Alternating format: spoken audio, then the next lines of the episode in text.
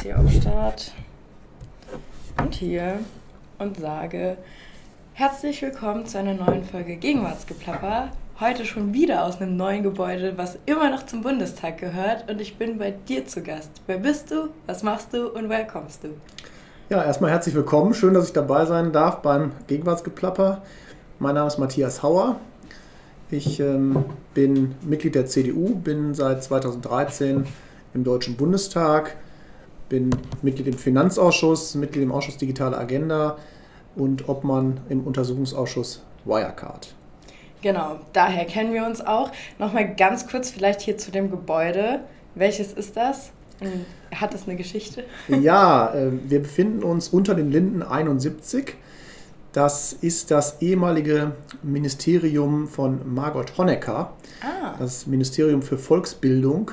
Das hat äh, eine etwas gewöhnungsbedürftige Gestaltung, was so die Tapeten in den einzelnen äh, Etagen angeht. Das Gebäude heißt Matthias Erzberger äh, Haus und ist äh, ausschließlich mit Unionsvertretern hier bewohnt, in Anführungszeichen. Das heißt, man ist hier so ein bisschen unter sich. Es ist nicht unterirdisch zum Rest des Bundestages angebunden. Das heißt, man bleibt ein bisschen auf Trab. Finde ich aber ganz gut. Dafür haben wir hier einen Raum mehr, das heißt ein bisschen mehr Raum für die Mitarbeiterinnen und Mitarbeiter, das ist ganz praktisch. Und der Name passt ja auch zu dir. Passt auch zu mir und ist ja auch eine bedeutende historische Persönlichkeit. Insofern ähm, fühle ich mich hier wohl. Sehr schön. Wie viele Unionsabgeordnete gibt es eigentlich? Äh, wir haben derzeit 246. Oh. Und äh, die Besonderheit bei der Union ist ja, dass wir fast alles direkt gewählte Bundestagsabgeordnete haben. Wir haben nur 15 Abgeordnete, die über die Landeslisten eingezogen sind in den Deutschen Bundestag und alle anderen sind äh, direkt gewählt über die Erststimme in den Wahlkreisen. Und so ist es bei mir eben auch. Ich darf äh, den Essener Süden und den Essener Westen im Deutschen Bundestag seit 2013 vertreten. Ich habe dreimal bisher kandidiert. Beim ersten Mal hat es knapp nicht funktioniert.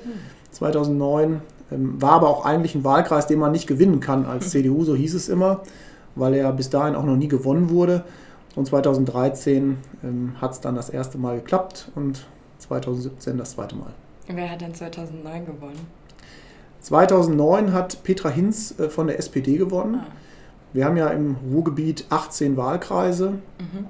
weil natürlich für 5 Millionen Menschen da eine entsprechende ähm, ja, hohe Wahlkreisanzahl äh, erforderlich ist. Und äh, über Jahrzehnte hat die SPD alle 18 Wahlkreise gewonnen. Mhm. Und 2013 war das erste Mal, dass ein Wahlkreis äh, CDU gefärbt wurde. Das ist ähm, dann mein Wahlkreis gewesen. Und 2009 äh, habe ich gegen Petra Hinz verloren und 2013 habe ich dann gegen Petra Hinz gewonnen. Mhm. Und sie ist ja dann ausgeschieden aus dem Deutschen Bundestag. Und 2017 war mein Gegenkandidat äh, Professor Wolters von der SPD. Aber den hast du auch besiegt, sozusagen. Ja, das ist ja immer äh, eine Teamleistung mhm. und ähm, da spielen sicherlich auch persönliche Dinge eine Rolle. Aber im Wesentlichen ist es natürlich äh, einmal, wie die Union insgesamt dasteht. Äh, gegen den Trend kann man auch so einen Wahlkreis nicht gewinnen. Aber ich versuche natürlich seit 2013 durch auch eine intensive Wahlkreisarbeit, durch eine starke Transparenz meiner Tätigkeit in Berlin und in Essen und auch ja, durch äh, sich um die Probleme vor Ort kümmern und sich in Berlin einsetzen für die Interessen der Stadt Essen, aber auch der Region des Ruhrgebiets. Ja, dafür zu sorgen, dass die Menschen das gut finden, was ich mache und mich im Idealfall dann nochmal für vier Jahre nach Berlin schicken. Genau, das heißt, du möchtest noch weiterhin hier bleiben. Ja, wir haben in Essen noch nicht unsere Kandidaten aufgestellt. Ich ah, habe okay. aber schon deutlich gemacht, dass ich nochmal gerne den Wahlkreis gewinnen möchte. Und äh, ja, durch die pandemische Lage mussten wir leider den Termin verschieben. Mhm. Aber da geht natürlich der Gesundheitsschutz vor. Und jetzt haben wir für Mitte März einen Termin angedacht. Mal schauen, ob der haltbar ist. Ähm, wenn das die pandemische Lage nicht zulässt, dann schieben wir den noch weiter nach hinten. Aber irgendwann werden wir es schaffen, unsere Kandidaten aufzustellen. Sehr gut. Jetzt haben wir schon viel über Bundestag und so weiter gesprochen. Mein Format stellt ja eher das Persönliche in den Vordergrund. Wie bist du aufgewachsen? Wie bist du zur Schule gegangen? Vielleicht mal ganz von vorne.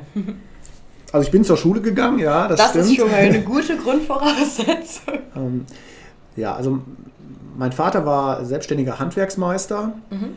und hatte so einen Ein-Mann-Fernsehdienstbetrieb, hat ah. Kundendienst bis 22 Uhr, äh, auch am Wochenende und an Weihnachten und Silvester und was es da so gibt. Mhm.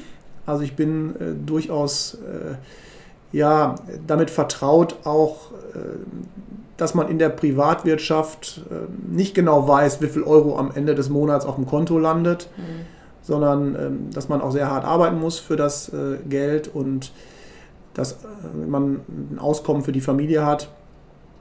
Und ja, habe meinem Vater häufig auch im Betrieb geholfen Fernseher runterschleppen. Äh, früher haben Menschen ja Fernseher noch reparieren lassen. Heute mhm. gehen die dann eher zu größeren Läden und kaufen sich einfach was Neues und schmeißen das alte weg. Mhm.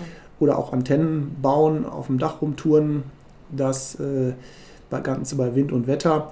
Ja, das andere war meine Mutter, äh, ist ähm, mittlerweile natürlich in Rente, aber mhm.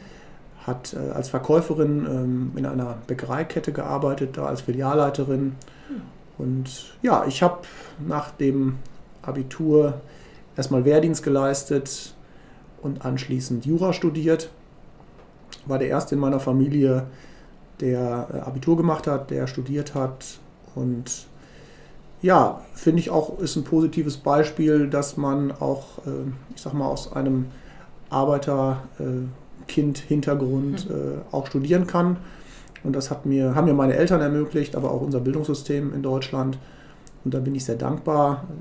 Mich, meine Eltern haben mich da auch sehr unterstützt äh, dabei. Und ja, seitdem ich dann ähm, mich als Anwalt zugelassen habe, bin ich in einer mittelständischen Anwaltskanzlei gewesen als Anwalt. Bin auch Fachanwalt für Bank- und Kapitalmarktrecht mhm. da geworden und auch Partner der Anwaltskanzlei ja, das habe ich einige Jahre gemacht, bis ich in den Bundestag kam. Ich bin auch immer noch da als Anwalt und Partner der Kanzlei tätig, in Anführungszeichen. Mhm.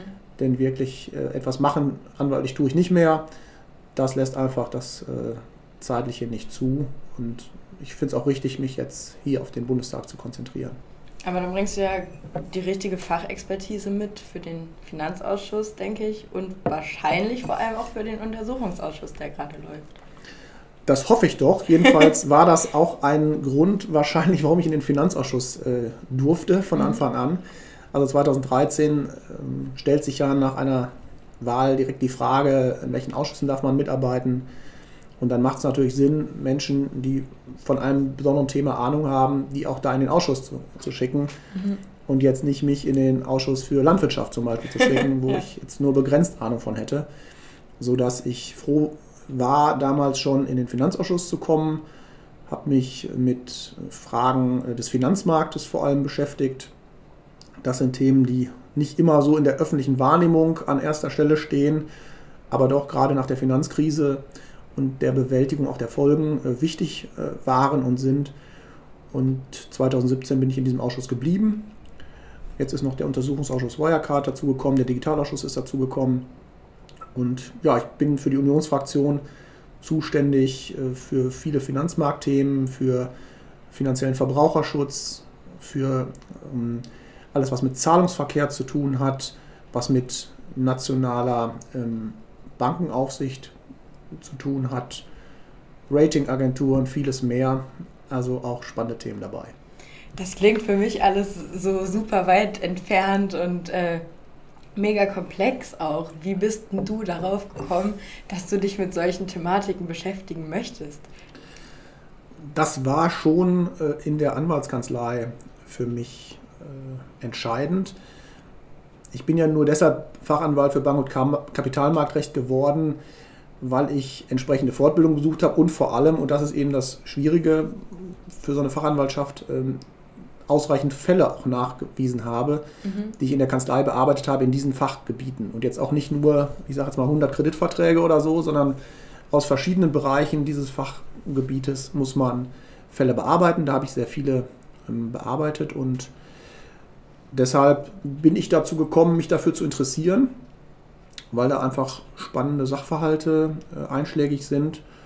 Und so bin ich dann in den Bereich gekommen und dann auch in den Finanzausschuss und bin der Sache ja auch treu geblieben. Und im Wirecard-Untersuchungsausschuss sieht man, äh, dass es auch was bringt, wenn man sich dafür interessiert, äh, denn ich bin froh, dass ich jetzt an der Aufklärung dieses Sachverhalts mitarbeiten darf. Mhm. Was war denn ursprünglich deine Motivation, Jura zu studieren? Also da hatte meine politische Tätigkeit einen großen Einfluss drauf. Mhm. Aus meinem privaten Umfeld kannte ich gar keinen Juristen. Mhm. Und damals war es auch noch nicht so, dass man äh, im Internet einfach rumgegoogelt hat und äh, verschiedene Arbeitsbereiche dann kennengelernt hat, sondern da war das eher so, man kannte jemanden, der in dem einen oder anderen Bereich tätig ist oder hat sich auch bei den entsprechenden Informationsmöglichkeiten ähm, informiert, beim Arbeitsamt zum Beispiel. Ich hatte, wie gesagt, in meinem privaten Umfeld überhaupt niemanden, der Jura studierte. Aber eben in der politischen Arbeit, ich bin in die Junge Union eingetreten mit 15, mit 16 in die CDU. Und da habe ich halt viele kennengelernt, die Juristen waren, fand das sehr spannend, auch diese sehr strukturierte Art zu denken. Und das hat mir Spaß gemacht und deshalb habe ich mich dafür entschieden. Wobei das Studium durchaus äh, jetzt nicht ganz so vergnügungssteuerpflichtig ist, mhm. sondern fand es streckenweise sehr trocken.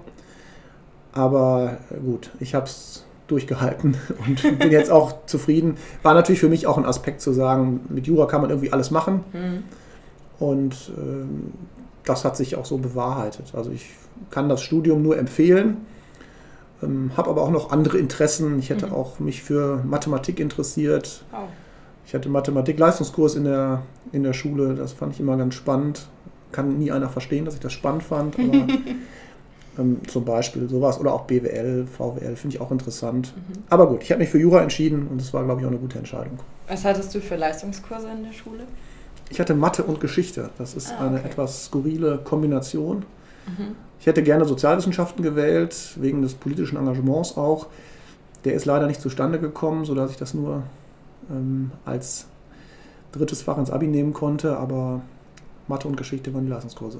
Okay. Ich habe das aber recht äh, pragmatisch gewählt. Ja. Also mich hat es auch interessiert, aber ich habe auch einfach die Fächer genommen, wo ich am besten war. um, weil man ja auch ein bisschen punkteorientiert denken muss und deshalb äh, war das eine gute Kombination. Ja, ich glaube, wer da anders denkt, hat einen Fehler gemacht. Also man sollte schon berücksichtigen, in welchen Fächern man was kann und in welchen man weniger gut ist, würde ich denken. Ja, also bei mir war es die Kombination. äh, meistens ist man ja auch in den Sachen gut, äh, wo man sich für interessiert und ja. wo man Spaß dran hat. Und andere Sachen, ähm, also bei mir war immer so Fremdsprachen, das war immer das, wo ich lieber einen großen Bogen drum gemacht habe. Ah. Ich finde das ganz toll, wenn Menschen ganz viele Fremdsprachen ja. können. Aber das ist bei mir nicht so. Ich bin da, also ich bin grundsätzlich recht perfektionistisch bei den Dingen, die ich tue. Mhm. Und das ist zum Sprachenlernen nicht so toll, mhm. weil man ja Sprachen einfach lernt, indem man sie spricht und auch Fehler macht. Ja. Und wenn man dann denkt, man macht Fehler und sagt dann besser nichts, dann ist das eine schlechte Voraussetzung zum Sprachenerlernen. Richtig. Und deshalb äh, habe ich mich lieber auf andere Dinge konzentriert. Ich glaube, bei Rechenwegen ist es ein bisschen leichter. Also da weiß man ja, wo man enden muss und äh, ja. Ja, da rechnet man auch einfach mal rum, aber man weiß zumindest direkt, was falsch ist und was richtig. Genau. Ähm, was hat denn dein 15-jähriges Ich dazu äh, motiviert, der Jungen Union beizutreten? Was war der Hintergrund dazu? Also ich wollte mich irgendwie engagieren, mhm. habe mich für Politik interessiert, habe mit meinem Onkel immer sehr äh, ähnlich diskutiert. Der war auch Mitglied der CDU und äh, auch mit dem damaligen Partner meiner Mutter. Und ja, der war eher so SPD-orientiert. Da habe ich mich mit beiden intensiv unterhalten und hatte da Spaß dran. Dann habe ich mir mal die Parteiprogramme von CDU, FDP und SPD kommen lassen. Die Grünen hatte ich direkt ausgeklammert. Okay, warum? Äh, ja, das kam für mich nicht in Frage. Okay. Ähm, und ja gut, ich wusste auch vorher schon, dass es die CDU werden würde, aber ich habe mhm. mich trotzdem mal noch mal breiter informiert. Und dann bin ich der CDU beigetreten und der Jungen Union. Und dann habe ich halt äh, als Schriftführer im Essener Süden der Jungen Union angefangen und irgendwann bin ich dann Vorsitzender der Jungen Union im Ruhrgebiet geworden, war, im, war Justiziar im Landesvorstand und heute bin ich Vorsitzender der Essener CDU. Schön. Was macht so ein Justiziar? Es gibt ja immer verschiedene Auffassungen, wie so eine Satzung zum Beispiel auszulegen ist und was man darf und was man nicht darf mhm. und wie Verfahren sind. Und ein Justiziar beantwortet vor allem Fragen aus dem Verband, wenn nicht so ganz klar ist, äh, wie man jetzt vorgeht mhm. und gibt Hilfestellungen. Okay. Da ist es sinnvoll, wenn man Jurist ist. Wahrscheinlich schon. Da, äh, das Jurastudium hat wie lange gedauert? Ja, das hat man ja ein bisschen selbst in der Hand, wie lange ja. das dauert. Und bei dir? also, ich weiß gar nicht, wie es heutzutage ist, aber als ich studiert habe, ich hoffe, das geht heute auch noch, mhm. da konnte man einen Freischuss machen. Das mhm. heißt, nach acht Semestern oder bis zum Ende des achten Semesters, wenn man sich dann anmeldet, hat man so eine Art Freiversuch. Und das habe ich auch gemacht. Und ähm, ja, dieses ganze Prüfungsprozedere dauert dann noch ein bisschen. Also ich hatte mich halt zum, also ich habe im Freischuss mein Examen gemacht und ich denke mal, das hat dann viereinhalb Jahre insgesamt gedauert. Okay. Mit den Prüfungsthemen und dann anschließend noch zwei Jahre knapp Referendariat da hatte ich dann schon viel in der Kanzlei gearbeitet, wo ich dann auch später anwaltlich tätig geworden bin, sodass äh, wir uns da schon mal ein bisschen gegenseitig beschnuppern konnten. Das ist doch gut. Und dann bist du irgendwann auch Partner geworden. Genau.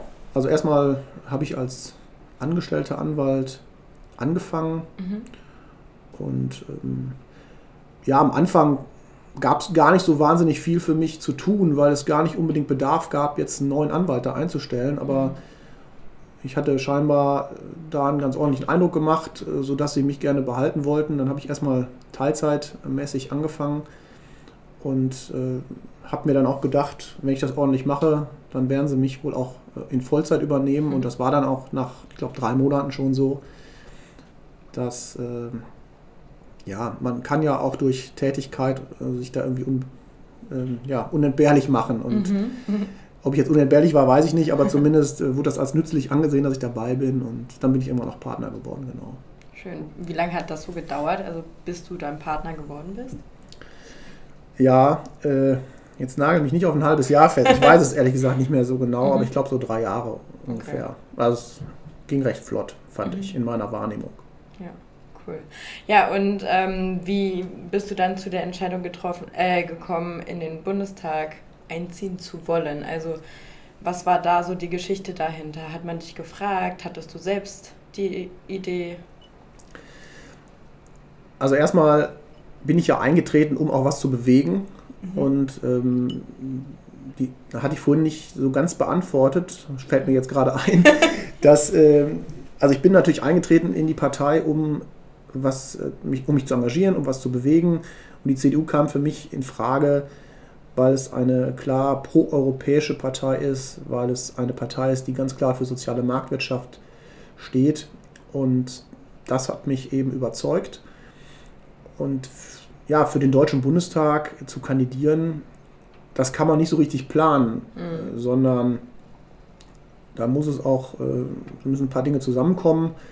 Und äh, als ich eingetreten bin, ging es mir darum eigentlich nicht. So, ich ja. wollte da was machen und irgendwann bin ich dann in die Bezirksvertretung gekommen, fünf Jahre später in den Stadtrat. Dann ich, bin ich nochmal in den Stadtrat gekommen und dann hat sich das so ein bisschen aufgebaut. Und dann nach ein paar Jahren ähm, gab es dann die Möglichkeit für den Deutschen Bundestag zu kandidieren. Und das ist häufig so, das war aber auch schon bei meinem Ratsmandat so, dass es dann zwei Bewerber parteiintern darum gab. Und dann gab es halt eine ja, sogenannte Kampfabstimmung, äh, wer es dann machen darf. Und sowohl beim Stadtrat als auch später dann beim Bundestag, ähm, hat sich da die Parteibasis dann für mich entschieden und habe das schon als sehr große Ehre empfunden, dass ich da kandidieren darf überhaupt. Ja. Und wie gesagt, 2009 war das in weiter Ferne, dass ich in den Bundestag komme. Ähm, wir hatten vorher, ich glaube, 17.000 Stimmen Rückstand und als ich dann kandidiert habe, waren es irgendwie 3.700. Mhm. Das war aber trotzdem verloren ist verloren oder ja. hinten Rückstand ist Rückstand. Aber da hat man natürlich dann irgendwie Blut geleckt und denkt, oh, es geht doch, man könnte doch gewinnen. Und 2013 war es ja dann so, dass ich am Wahlabend bei den knapp 200.000 Wahlberechtigten drei Stimmen Vorsprung hatte. Oh. Und ja, das knappste Wahlergebnis, äh, was es da gab. Mhm. Und dann musste nochmal nachgezählt werden, weil die SPD das angezweifelt hat, das Wahlergebnis. Und bei der Nachzählung wurde dann in zwei Gruppen nachgezählt, also alles wurde doppelt nachgezählt und nur wenn das gleiche Ergebnis rauskam, wurde es gewertet. Und da hatte ich dann 93 Stimmen Vorsprung. Oh, wow. Also okay. ein, für, ein, für 31-fach sozusagen. Ja. Trotzdem sehr knapp natürlich.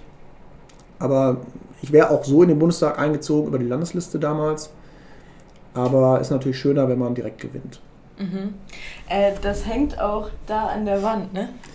Genau, das ist eine Collage, die meine, mein Wahlkampfteam mir gebastelt hat. So ja. aus ähm, ja, Fotos aus dem Wahlkampf. Wir hatten da ja auch viel Spaß. Wahlkampf ist ja auch immer eine schöne Zeit, äh, um so als Team unterwegs zu sein. Ich hatte da sehr viele junge Leute, äh, aber auch natürlich ältere, aber mhm. das Team ist häufig aus jüngeren Leuten bestückt. Und ähm, wir haben da coole Aktionen gemacht und hatten viel Spaß, weil das natürlich unser gemeinsames Ziel war, den Wahlkreis direkt zu gewinnen. Ja. Und da habe ich mich sehr gefreut, dass ähm, die mir diese Collage gebastelt haben. Ja, die, die ist auch sehr, sehr schön. Hast du irgendwie eine Anekdote zu einem der Bilder vielleicht?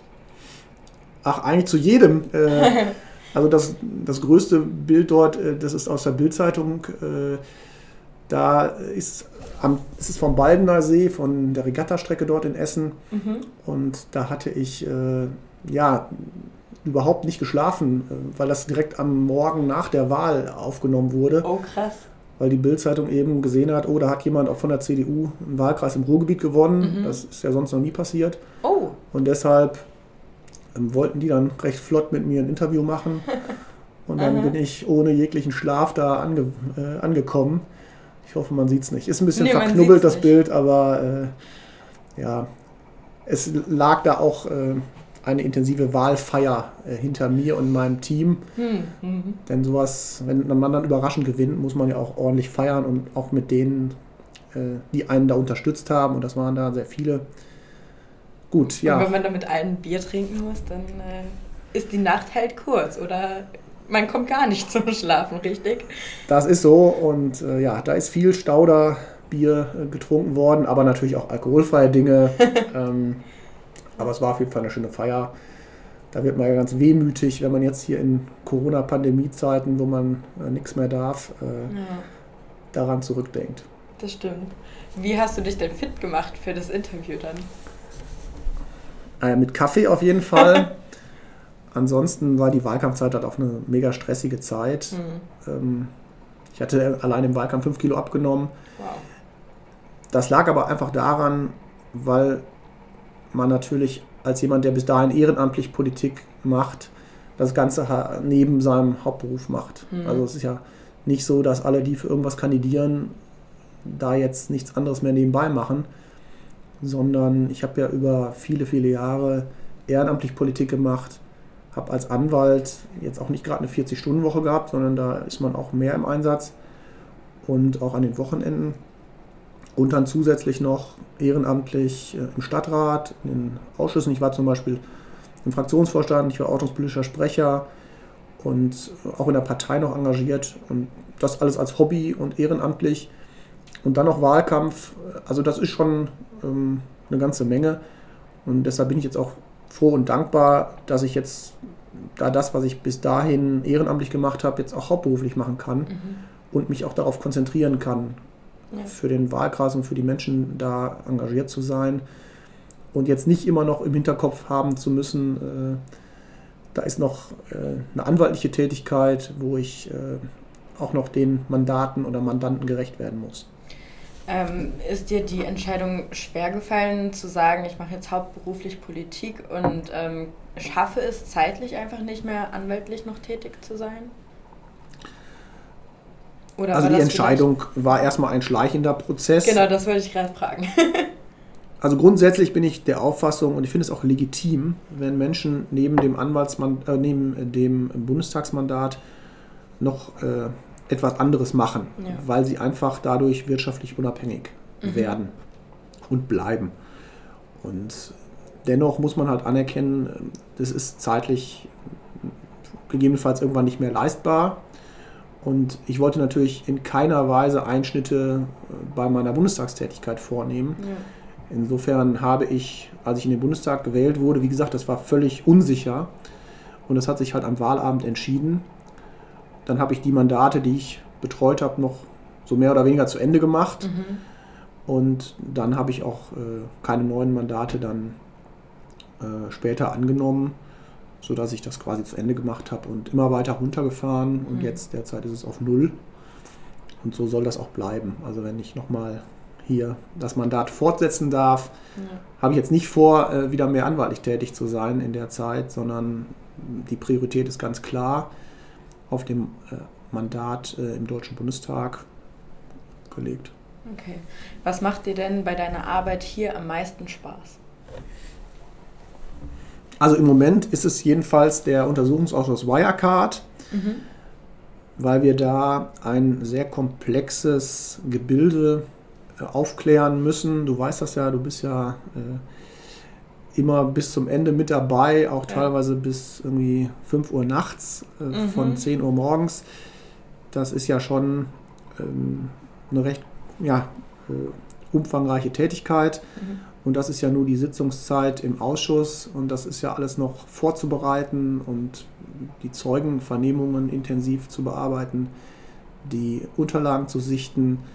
Wir bekommen täglich neue Unterlagen rein, die wir sichten. Das mache ich auch nicht alles alleine, sondern ähm, allein bei der Unionsfraktion äh, sind das, das sind ungefähr ein halbes Dutzend Menschen, die den ganzen Tag damit beschäftigt sind, Unterlagen zu studieren mhm. und Fragen vorzubereiten, damit wir da bestmöglich vorbereitet sind und entsprechende Unterlagen den Zeugen vorhalten können.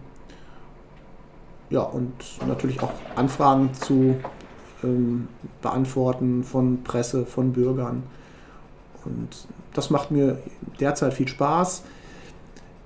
Was natürlich momentan schade ist, dass so der normale Austausch nicht mehr so möglich ist. Ich habe das immer gerne gemacht, auch ähm, bei Veranstaltungen, in Vereinen, Verbänden, Unternehmen, einfach den Austausch mit den Bürgerinnen und Bürgern zu haben. Das geht derzeit ja vor allem nur noch digital oder per Telefon. Ich mache das in verschiedenen Formaten, mit irgendwelchen Live-Videoformaten oder auch ganz herkömmlich per Telefon. Mhm.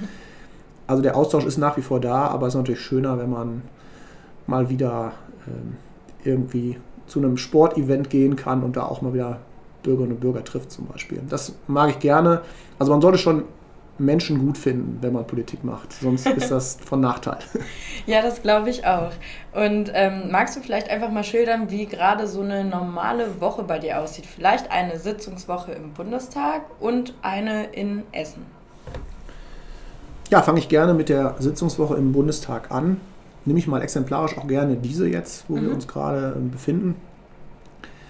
Gut, wir hatten jetzt äh, in den letzten Tagen sehr starken Schneefall, mhm. was dazu geführt hat, dass ich erst heute am Dienstag angereist bin mit dem ersten Flieger. Äh, die, normalerweise fahre ich immer mit der Deutschen Bahn, aber da fuhr heute gar nichts ähm, und ich musste nach Berlin kommen. Deshalb habe ich den ersten Flieger genommen, bin um kurz vor vier aufgestanden, damit das auch alles gut funktioniert. Hat auch gut funktioniert. Und gestern habe ich die ganzen Sitzungen, die ansonsten in Präsenz stattfinden, per Videokonferenz wahrgenommen.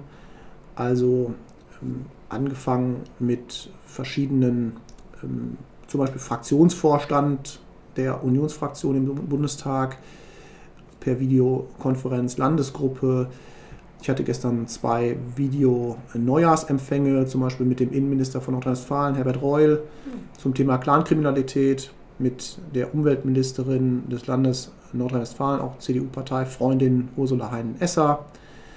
Hatte ein Gespräch gestern per Video mit dem Oberbürgermeister und der Essener Wirtschaftsförderungsgesellschaft, wo es um das Thema Corona, Lockdown, Wirtschaftshilfen, was kann man besser machen, ähm, was läuft gut, wo können wir uns noch einsetzen ähm, und verschiedene andere Formate noch, wo es auch um kommunalpolitische Themen gestern ging. Heute, wie gesagt, bin ich nach Berlin geflogen. Heute Morgen Arbeitsgruppe Finanzen, dann Arbeitsgruppe Digitales. Jetzt sitzen wir zusammen. Mhm. Ähm, gleich geht es noch weiter mit der Unionsfraktionssitzung. Ich habe gleich noch ein Videotelefonat auch mit einem mittelständischen Unternehmen aus Essen, wo es auch um das Thema Corona-Hilfen geht. Da sind wir alle als Abgeordnete sehr bemüht und ich natürlich für, für Essen insbesondere, dass äh, ja, die Unternehmen überleben, Arbeitsplätze erhalten bleiben können und dass die Wirtschaftshilfen möglichst schnell kommen und passgenau kommen.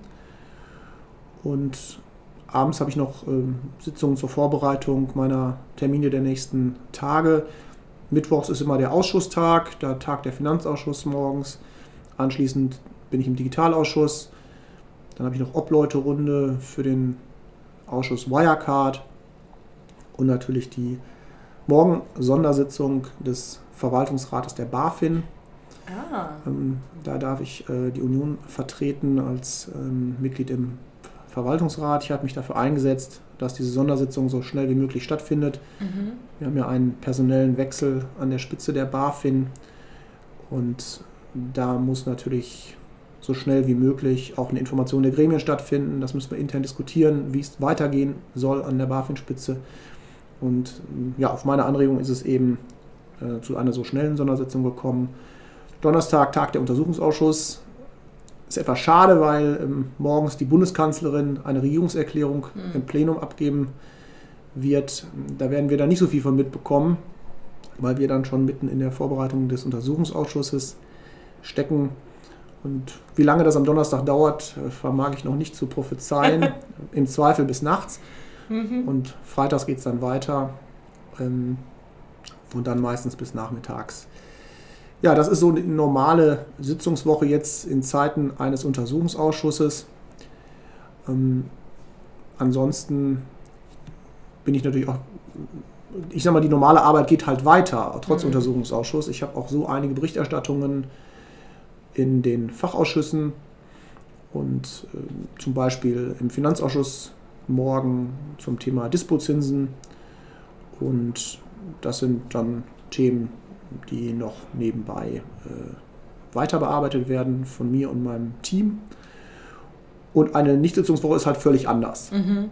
In einer Nichtsitzungswoche habe ich äh, erstmal einen engen Austausch mit den kommunalen Vertretern. Das heißt, ich habe ein großes Interesse daran, dass die Bundespolitik sehr eng zusammenarbeitet mit den Funktionsträgern auch vor Ort. Mhm. Denn es bringt ja nichts, wenn wir hier irgendwas weit weg in Berlin beschließen, was dann vor Ort nicht ankommt, sondern ich schaue, wie wir ähm, halt Dinge so gestalten können, dass es auch passt für die ähm, Unternehmen vor Ort, für die Beschäftigten vor Ort, für die Kommunalpolitik. Und deshalb ist mir da ein enger Austausch wichtig. Und ich bin ja auch Vorsitzender der Essener CDU. Und da nehme ich zum Beispiel auch an den Fraktionssitzungen des, im Stadtrat der Union, also der CDU, teil. Und ansonsten bespreche ich Bürgeranfragen, ähm, beantworte Anfragen, ähm, telefoniere mit den Bürgern, mache Instagram live, mhm. Facebook live. Clubhouse. Und was es alles gibt. Clubhouse äh, derzeit auch. Und ja, versuche den Austausch auch während der Pandemie so gut wie möglich aufrechtzuerhalten. Cool. Was machst du am Wochenende? Ja, im Moment äh, Social Distancing. Mhm, das ist ja schon. leider momentan groß geschrieben. Also was heißt leider, ist natürlich notwendig, aber natürlich wünscht, glaube ich, sich jeder mal wieder unter Menschen äh, zu kommen. Ja. Und das ist bei mir genauso. Ich treffe mich ansonsten, wenn gerade keine Pandemiezeit ist, gerne mit Freunden, ähm, gehe ins Kino, mache Spieleabend oder gucke Trash-TV, was ja. man halt so macht als Bundestagsabgeordneter. Genau, ganz normale Beschäftigung. Ähm, Trash-TV ist ein gutes Stichwort. Wie hast du deine Passion dafür entdeckt?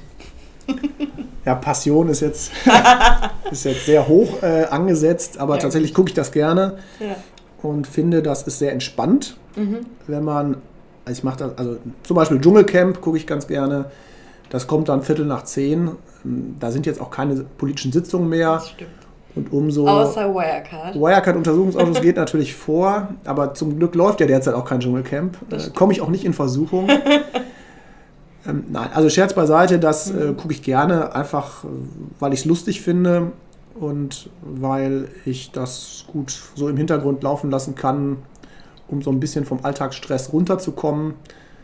Gucke auch Sommerhaus der Stars und Bachelor derzeit. Das hm. sind alles hervorragende Formate, wie ich finde. Und ich kann gar nicht verstehen, dass man das nicht gucken mag. Ja, also ich kann das auch nachvollziehen. Es macht ja auch einfach Spaß, sich da anzugucken, wie sich andere Leute, naja, im Prinzip vor laufender Kamera blamieren.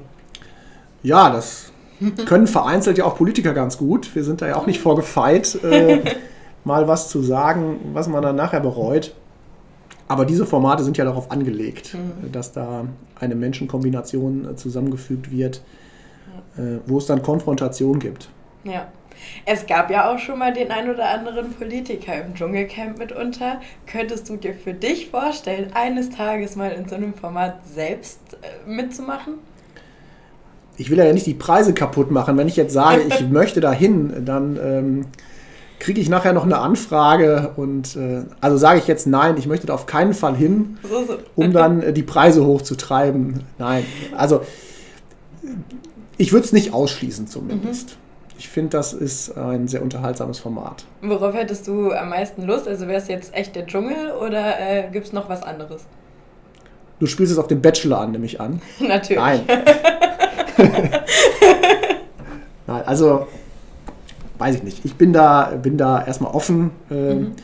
und ähm, würde mir das Format intensiv angucken. Aber okay. äh, ich freue mich, dass sich diese Frage noch nicht stellt und ja. ich äh, im Bundestag äh, tätig sein darf mhm. und ich noch nicht als irgendwie Z-Promi irgendwo äh, vermarktet werden muss. Mhm. Ähm, jetzt bist du Politiker, wird man da denn trotzdem ab und zu erkannt? Ja, ab und zu schon. Mhm. Ähm, natürlich äh, jetzt in Essen intensiver, als wenn ich jetzt sonst wo in der Republik unterwegs bin, weil ich schon sehr eng, engen Austausch ähm, mit Bürgerinnen und Bürgern in meinem Wahlkreis suche. Und deshalb ist das in Essen sicherlich häufiger, gerade wenn man jetzt irgendwo mit CDU in Verbindung steht. Also am, am Infostand wird, werde ich jetzt eher erkannt, weil dann, dann können die mich eher einordnen. Aber ansonsten, wenn man, ich bin jetzt ja sieben Jahre im Deutschen Bundestag, etwas länger, und da denke ich, ähm, aus der einen oder anderen Sendung hat man mich vielleicht schon mal wahrgenommen. Also es ist zunehmend so, dass es schon mehr wird. Finde ich aber meistens ganz angenehm. Wo warst denn du schon alles? Ja, also zum Beispiel, ja, du meinst jetzt pressemäßig. Mhm. Also so ein paar, ähm, ich sag mal, Tageszeitungen, äh, die wesentlichen Tageszeitungen haben schon berichtet oder Tagesschau. Äh, aber das ist halt auch das, was dann halt am stärksten wahrgenommen wird. Wenn man mhm. jetzt äh, zum Beispiel in der Tagesschau Viertel nach acht oder 20 Uhr da interviewt wird, dann kommen halt auch direkt, kommt jetzt mehr Resonanz, als wenn ich jetzt in der Lokalzeitung einen Bericht habe. Ja. Und das ist dann häufig positiv, aber eben da kriegt man den, die gesamte Spannbreite der Meinungen ab.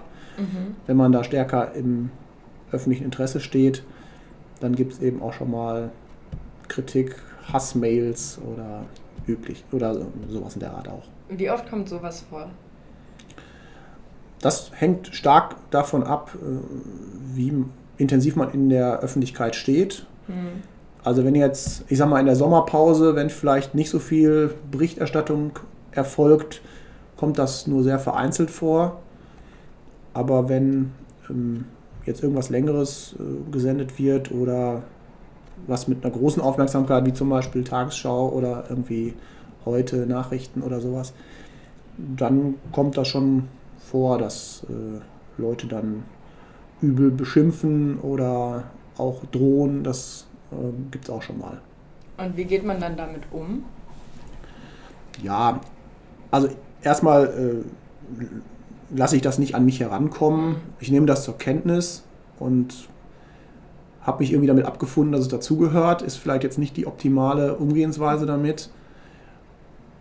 Ich äh, habe jetzt noch keine Strafanzeige oder so erstattet. Dafür nehme ich es nicht ernst genug. Hm und hoffe auch, dass ich damit richtig liege, dass ich da es äh, nicht zu ernst nehme. Ähm, auf der anderen Seite, manchmal bekommt man auch wirklich übelste Beschimpfungen, sogar mit Klarnamen und Telefonnummer. Habe ich auch schon gehabt. Dann habe ich die mhm. Leute teilweise angerufen ja.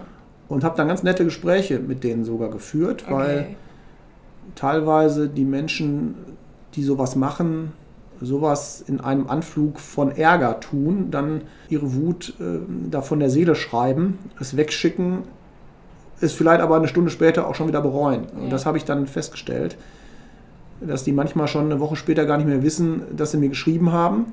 Ach, krass. Oder dann es auch durchaus differenzierter sehen und mhm. erstmal erfreut sind, dass sich jemand mit ihrer Kritik äh, auseinandersetzt und sich das anhört. Mhm da ist man nachher nicht immer einer Meinung und das kann man auch nicht erwarten. Ich sage denen dann auch, dass ich jetzt äh, im Bundestag jetzt nicht dafür zuständig bin, äh, es allen recht zu machen, sondern mhm.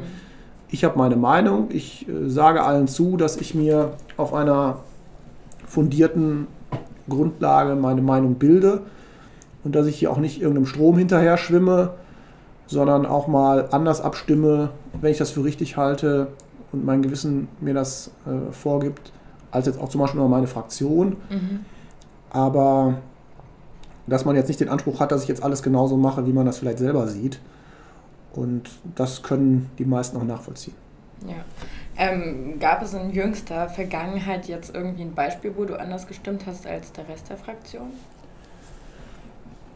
Also ich bin ja etwas länger als sieben Jahre jetzt dabei und es gab die ein oder andere Abstimmung, das war zum Beispiel, das ist jetzt schon ein bisschen her, aber zum Beispiel bei der Griechenland-Rettung, das dritte Griechenland-Hilfspaket, mhm.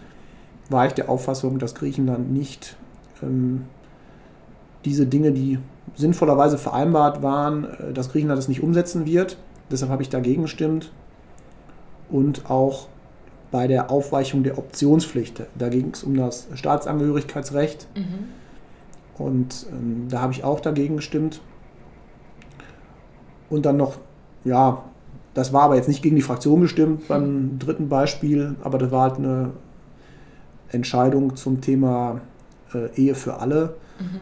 Da gab es ja eine sehr kontroverse Debatte und da habe ich mich äh, für die Ehe für alle ausgesprochen, weil ich glaube, dass äh, wir damit keinem heterosexuellen Paar etwas wegnehmen, wenn ähm, schwule und lesbische Paare heiraten dürfen und finde, dass es eigentlich auch aus konservativer Sicht ein Grund zur Freude äh, ist, wenn die Institution der Ehe so gut gefunden wird, äh, dass noch mehr Menschen äh, das machen wollen.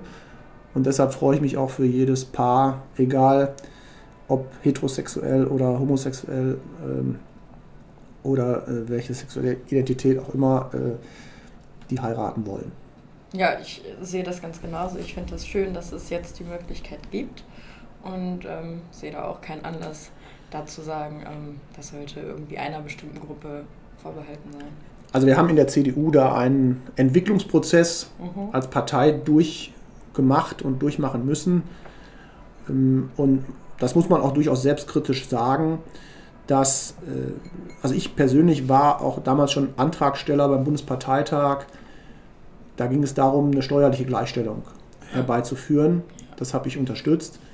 Und da haben wir damals äh, knapp verloren. Ich würde mal sagen, so 60 mhm. zu 40 war es. Aber man hat schon in der Debatte, die sehr respektvoll auch geführt wurde, gemerkt, das ist jetzt eine Momentaufnahme und spätestens in ein paar Jahren wird auch die Mehrheit in der Union da kippen und wird auch die Mehrheit sagen, wir wollen da eine völlige Gleichstellung.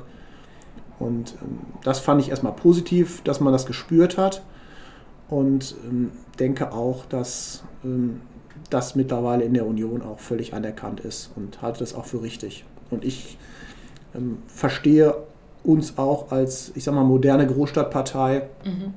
und konnte das in keiner Weise nachvollziehen, dass man äh, ja da eine andere Auffassung zu haben kann. Dennoch respektiere ich natürlich auch, wenn äh, Menschen aus ihrem Gewissen heraus äh, anders abstimmen, aber in diesem konkreten Fall bin ich der Auffassung, dass äh, man diese Rechte jetzt den Menschen nicht vorenthalten darf. Alles klar, Cool. Ähm, was machst du denn noch so Besonderes im Bundestag? Ich habe gehört, hier gibt es sowas wie den FC Bundestag. ja, genau. Ich bin also Mitglied des FC Bundestages und spiele, wenn nicht gerade Corona ist, äh, einmal die Woche in den Sitzungswochen Fußball. Mhm. Das ist immer dienstags nach der Fraktionssitzung. Da spielen wir dann in den Trikots der deutschen Nationalmannschaft, was natürlich schon ein Grund mhm. an sich ist, da mitzuspielen. Ja. Fraktionsübergreifend äh, gegen Mannschaften aus den Wahlkreisen. Also jetzt nicht irgendwie ja. gegen Rot-Weiß Essen oder so, weil wir wollen ja auch ein bisschen Spaß haben und vielleicht auch mal ein Tor schießen, ähm, sondern eher gegen Mannschaften, die äh, ja so Firmenmannschaften oder wir spielen auch mal gegen die Fahrer hier vom Fahrdienst ah, cool. oder die Saaldiener ja. Die haben auch eine Fußballmannschaft und ähm, das ist immer sehr umkämpft, vor allem wenn es gegen die Fahrer vom Fahrdienst geht, mhm. Äh, weil die natürlich besonders motiviert sind ähm, und da haben wir immer viel Freude und danach gibt es dann eine dritte Halbzeit. Mhm. Da treffen wir uns dann hier irgendwo in der Kneipe in Berlin und dann gibt es noch einen Austausch zwischen den Mannschaften. Und das ist auch nett, wenn man in der Mannschaft mit auch Kollegen anderer Fraktionen zusammenspielt. Das macht dann auch die Gesetzgebung einfacher. Wenn man mhm. mal zusammen Fußball gespielt hat, dann ist es jedenfalls einfacher, äh, eine Vertrauensbasis aufgebaut zu haben, um dann auch mal ein Gesetz zu besprechen. Und auch die Untersuchungsausschussarbeit Wirecard äh, ja. wird teilweise im FC Bundestag vorbereitet, weil auch einige Kollegin, äh, Kolleginnen nicht, weil es hat sich noch keine Frau gefunden, die mitspielen möchte. Ah. Also es ist an sich offen ähm, ja. für die Geschlechter, aber es spielen nur Männer mit. Mhm.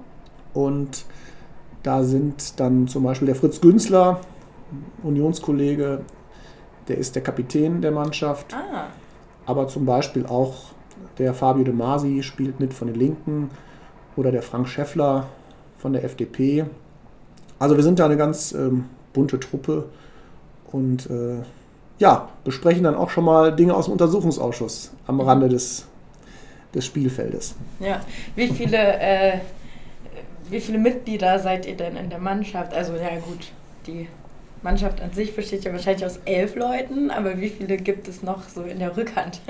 ja, ich weiß es gar nicht genau, wie viele da Mitglied sind, weil natürlich mhm. immer nur man kann ja auch nicht immer teilnehmen, weil wenn mhm. was anderes, wenn ein Termin irgendwie da ist, kann man nicht zum Fußballspiel, das ist klar, aber es ist schon terminlich so gelegt, dass es nach der Fraktion ähm, dann stattfindet und es ist einfach ein schöner Ausgleich, weil man sonst ja eher sitzende und sprechende Tätigkeit hat, ja. dann auch mal ein bisschen auf Trab zu kommen und ein bisschen Sport zu machen und ja, wir sind immer mindestens elf, das stimmt, aber meistens schaffen wir es sogar so, dass, dass wir deutlich mehr sind, dass wir auch ein bisschen mehr wechseln können, weil wir von der Kondition her jetzt nicht alle äh, so die geborenen Nationalspieler sind. Das heißt, ähm, ich bin auch immer ganz froh, wenn ich nur eine Halbzeit spielen muss. Ja. Und unsere Halbzeit dauert schon nur 30 Minuten. Wir spielen nämlich so. zweimal 30 Minuten, aber auf einem großen Feld. Mhm. Und ähm, ja, wir sind ja sehr kampfbetont und entsprechend fertig sind wir dann auch schon mal nach dem Spiel. Mhm. Cool. Ähm, bist du schon seit 2013 damit dabei? Ich bin auf jeden Fall schon in der, in der ersten Legislaturperiode auch äh, Mitglied geworden. Ich weiß jetzt nicht, ob 2013 war ja zum Jahresende, also September die Wahl. Ah, ja. Kann auch sein 2014. Also auf jeden Fall recht lange schon. Ich habe auch mal ähm, ein Jahr etwas weniger gemacht. Aber ich finde es einfach angenehm, ähm, da ein bisschen Sport auch hier in Berlin zu machen. Und auch die Kollegen, das ist eine nette Truppe, das macht viel Freude und äh, deshalb macht es mir Spaß. Cool. Wo trainiert ihr denn? Wir trainieren im Deutschen Bundestag im Marie-Elisabeth Lüders Haus. Da ist eine Turnhalle und da trainieren wir im Winter. Und im Winter machen wir auch keine Spiele gegen andere Mannschaften, sondern machen wir mhm. nur Hallenspiele. und im Sommer sind wir im, im Stadion. Ah ja.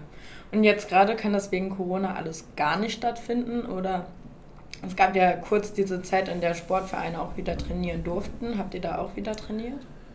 Also als es erlaubt war, haben wir das gemacht. Äh, derzeit machen wir es nicht. Hm. Und ich bin mal gespannt, wann wir wieder dürfen. Was ist denn deine Prognose? Oh je. da sich die Pandemie auch nicht an irgendwelche äh, Vorhersagen hält und wir da teilweise ja im Wochen- oder zwei Wochen Rhythmus dann auch äh, andere Entscheidungen treffen müssen, vermag ich da nicht eine Prognose abzugeben. Ähm, aber es hängt ja auch alles mit dem Verhalten der Menschen äh, und da ist ja jeder auch, äh, oder muss man auch an sich selbst appellieren, ja. sich an alles zu halten und möglichst verantwortungsbewusst damit umzugehen, Kontakte einzuschränken. Und ja, das sollte man tun. Deshalb finde ich es auch richtig, dass jetzt im Deutschen Bundestag äh, ab morgen auch nicht nur die Mund-Nasen-Schutzverpflichtung besteht, sondern dass auch nochmal abgegradet wurde und durch Schreiben des Bundestagspräsidenten auch jetzt medizinische Masken vorgeschrieben ah. sind ab morgen. Und ich erkenne jedenfalls durch meine Corona-Warn-App, mhm. wenn ich hier im Bundestag eine Sitzungswoche hatte, dann ist die immer am Limit. Ach, immer noch? Also es hat jetzt nachgelassen zum ja. Glück, weil jetzt auch sehr viel digital stattfindet. Aber wenn man natürlich im Untersuchungsausschuss Wirecard zum Beispiel viele, viele, viele Stunden dann mit vielen Menschen in einem Raum, wenn auch mit Distanz ist, dann ähm, kann das schon mal passieren, dass man die eine oder andere Risikobegegnung dann hat. Aber ich sag mal, zu Beginn, als die App gerade rauskam, erinnere ich mich noch daran, dass man mal mit Kollegen zusammen auf die App geguckt hat mhm. und äh, da hatten alle im zweistelligen Bereich äh, wow. Risikobegegnungen, also alles grün dann, aber mhm. ich hatte jetzt noch keine nicht grüne Begegnung. Aber das gibt einem zumindest jeweils äh, dann zu denken. Aber das kann natürlich auch dann durch die Anreise mit der Deutschen Bahn passiert sein. Mhm. Jedenfalls äh, versuche ich dadurch auch intensiv Kontakte zu vermeiden. Was war dein Highscore in der Corona-Warn-App? Also das meiste, was ich da einmal stehen hatte, war 13. Mhm. Ähm, aber das ist ja nichts, was man als Highscore betrachten sollte. Nee, natürlich sondern, nicht, aber. sondern äh, das sollte einem dann irgendwie zu denken geben, mhm. ob man dann doch noch weiter sich einschränken kann, aber das ist auch schon länger her. Ja. Und zum Glück ist es ja auch im Deutschen Bundestag so, dass mittlerweile auch an, an den Plätzen im Plenarsaal auch Masken getragen werden. Ah, okay. Seit wann? Ich weiß jetzt nicht mehr genau das Datum, mhm. aber am Anfang ähm, war es halt nur so, dass da Distanz gehalten wurde. Mhm. Ich hatte auch am Anfang mal Maske getragen, äh, da war das aber noch eher unüblich. Und nach und nach hat sich das mehr oder mehr durchgesetzt. Das finde ich ganz gut. Und an sich hätte es wahrscheinlich auch so einer Pflicht nicht bedarf, mhm. Bedurft, wenn sich alle auch von alleine dran gehalten hätten. Aber natürlich gibt es im Deutschen Bundestag auch Vertreter, die das nicht ganz so ernst nehmen. Und wenn ich dann zum Beispiel äh, den Kollegen Seitz von der AfD sehe, der mit so einer löchrigen äh, Gittermaske äh, erscheint am, am äh, Rednerpult und äh, sich dann auch erstmal weigert, eine vernünftige andere Maske aufzusetzen, dann ähm, kann ich nur im Kopf schütteln und finde ich es auch richtig, dass wir das nicht uns gefallen lassen. Und ähm, er ist ja dann später auch ähm, erkrankt, mhm. hatte also Corona und da muss man sagen, natürlich gönnt man es niemandem und mhm. ich bin auch froh, dass er da wieder gesundet ist. Aber ich hätte mir gewünscht, dass er zumindest nach äh, seiner eigenen Erkrankung dann auch äh, sagt, ja, es gibt Corona mhm. und äh, es bringt etwas, sich zu schützen und Abstand zu halten. Aber über seinen Schatten konnte er da scheinbar nicht springen. Und insofern muss man solchen Leuten dann auch durch entsprechende Regeln deutlich machen, dass sie nicht andere gefährden dürfen. Also wenn es nur darum ginge, dass er sich selbst gefährdet, dann würde ich ja sagen, ist da ein Privatvergnügen. Aber so ist es ja nicht. Man tagt ja auch mit diesen Menschen gemeinsam und äh, muss auch sich äh, mit denen austauschen, wenn äh, es da entsprechende Redebeiträge gibt, sodass äh, man da auch erwarten können muss, dass sie auch andere schützen. Eben, die Pandemie betrifft uns ja leider alle, auch wenn sich das niemand ausgesucht hat. Ähm, was sind denn noch so deine Beschäftigungen? Hast du noch Zeit für andere Hobbys oder ist das schon ähm, gut, gut umfasst mit Fußball und Trash-TV und Politik? Also wenn ich irgendwie Zeit habe, äh, treffe ich mich gerne mit Freunden. Ja. Da ist es dann auch zweitrangig, was man da zusammen macht. Da geht es einfach um den geselligen Austausch und äh, Beisammensein. Und ja, weitere Hobbys. Ich gehe zum Beispiel, geht auch im Moment nicht, aber ich gehe gerne schwimmen. Mhm. Habe auch jetzt bis Corona anfing in der Sitzungswoche äh, es geschafft, schwimmen zu gehen, ein okay. bis zwei Mal im Stadtbad Mitte, sehr zu empfehlen, sehr schön. Konnte ich dann, wenn ich direkt morgens hingelaufen bin, dann so schwimmen, dass ich 9 Uhr meinen ersten Termin auch wahrnehmen konnte. Wow. Und das fand ich einen schönen Ausgleich. Da hat man einmal das Hinlaufen und das Schwimmen. Ich habe dann immer zwei Kilometer ähm, in einer Stunde ungefähr gemacht. Und das war ganz äh, guter Ausgleich. Ähm, und während Corona habe ich mich jetzt mehr oder mehr zum Joggen genötigt. Mhm. Aber das ist eher unfreiwillig, weil äh, ja, nach dem Joggen bin ich immer tot und ja. nach dem Schwimmen fühle ich mich gut. Das ist mhm. der Unterschied. Mhm. Und deshalb bevorzuge ich eigentlich das Schwimmen. Kann ich absolut nachvollziehen, geht mir ganz genauso, aber ich habe leider nicht die Disziplin, mich zum Joggen aufzuraffen. ja, das Schwimmen ist ja noch das Problem, dass ich das immer morgens gemacht habe. Das ist ja mhm. doppelt aufraffen. Ja, Wenn stimmt. man dann überlegt, macht man jetzt Sport oder bleibt man liegen? Gut, ja. Weil äh, gerade hier im Bundestag haben die Abende schon mal oder sind sehr lange. Und wenn man dann auch noch ein Schlafdefizit hat, mhm. äh, fällt die Entscheidung, noch eine Stunde zu schlafen oder vielleicht doch schwimmen zu gehen, zunehmend schwer, sich ja. dann für den Sport zu entscheiden. Aber Ausreden findet man ja immer sehr leicht. Insofern muss man sich dann irgendwie aufraffen. Ja, okay. Ähm, hast du noch was auf dem Herzen? Auch jede Menge. Wir können gerne noch äh, weiter reden. Ja. Es ist eine spannende Zeit äh, mit großen Herausforderungen. Wir haben das Bundestagswahljahr vor uns. Die Legislaturperiode äh, neigt sich dem Ende zu.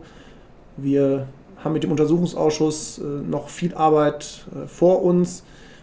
Wir haben uns in dem Ausschuss so schnell konstituiert wie noch nie in einem anderen Untersuchungsausschuss. Mhm. Äh, es wurde noch nie so schnell mit Sachverständigen gesprochen, mit Expertenanhörungen, mit Zeugenvernehmungen begonnen und das in einer sehr hohen Schlagzahl. Normalerweise tagen ja Untersuchungsausschüsse einmal pro Sitzungswoche und auch nicht so lange. Mhm. Und wir haben jede Sitzungswoche derzeit zwei volle Tage und teilweise auch noch einen dritten. Genau, gab es ja auch schon. Und wenn man dann pro Sitzungswoche, also letzte Sitzungswoche waren es über 24 Stunden, davor mhm. waren es äh, über 28 Stunden, alleine die, die pure Zeit der Zeugenbefragungen, dann sieht man, dass das äh, ja, sehr viel Aufklärungsarbeit äh, hergibt und auch gemacht wird. Und das werden wir so noch mindestens bis Ende April mit den Zeugenvernehmungen durchhalten. Und wenn es danach noch neue Aspekte gibt, die ans Tageslicht kommen, kann man auch nachträglich noch Zeugen vernehmen. Also wir haben da noch ein strammes Arbeitsprogramm und äh, Pandemiebekämpfung läuft natürlich auch auf Hochtouren, was die gesundheitlichen Themen angeht, was die wirtschaftlichen Folgen angeht. Und das sind natürlich auch Themen, die jetzt zunehmende Bedeutung erlangen, wenn es auch darum geht, ähm, wie können die wirtschaftlichen Folgen eingedämmt werden und wer bezahlt das Ganze am Ende. Und dann haben wir über andere Themen noch gar nicht gesprochen, die mhm. auch nach wie vor vorhanden sind. Ähm, wie können wir das Klima schützen und andere Themen, die eine große Bedeutung haben. Ja. Eben. Also ich glaube, die Agenda ist endlos lang, oder? Was man alles noch verändern sollte und müsste. Also das Folge-Podcast-Gespräch äh, können wir uns schon mal vormerken. ich hoffe dann in der nächsten Legislaturperiode ähm, frisch gewählt vielleicht, wer weiß. Und da haben die Wähler, äh, Wählerinnen und Wähler ja zum Glück auch ein Wörtchen mitzureden. Das wäre doch schön. Hast du denn eine Idee, wie wir unser bisheriges Gespräch nennen könnten? Ja, das überlasse ich deiner Kreativität. das machen immer alle und ich bin gar nicht so kreativ. Also wenn ich eins nicht bin, dann ist es kreativ. Mm, okay. Insofern ähm, bin ich mal gespannt. Wir werden sehen, zu welchem Okay. Ergebnis du kommst. Dann überrasche ich dich damit und äh, würde sagen, wir setzen das nochmal an anderer Stelle irgendwie fort. Ähm, vielleicht ja sonst auch im Klapphaus. Wie auch immer. Gerne ähm, äh, in anderen Formaten auch. Du Genau. hast ja auch einige verschiedene Podcasts, Durchaus. wo ich auch ja. schon im Einsatz war und äh, Genau. finde das alles sehr hörenswert, was du da auch machst. Dankeschön. Das sind doch schöne lobende Worte. ähm, ja, dann würde ich mich auch bei allen Hörerinnen und Hörern fürs Einschalten bedanken. Bei dir für deine Zeit, den Kaffee, das Wasser. Hat Spaß gemacht. genau, mir auch. Und dann verabschiede ich mich wie immer mit den Worten over and out.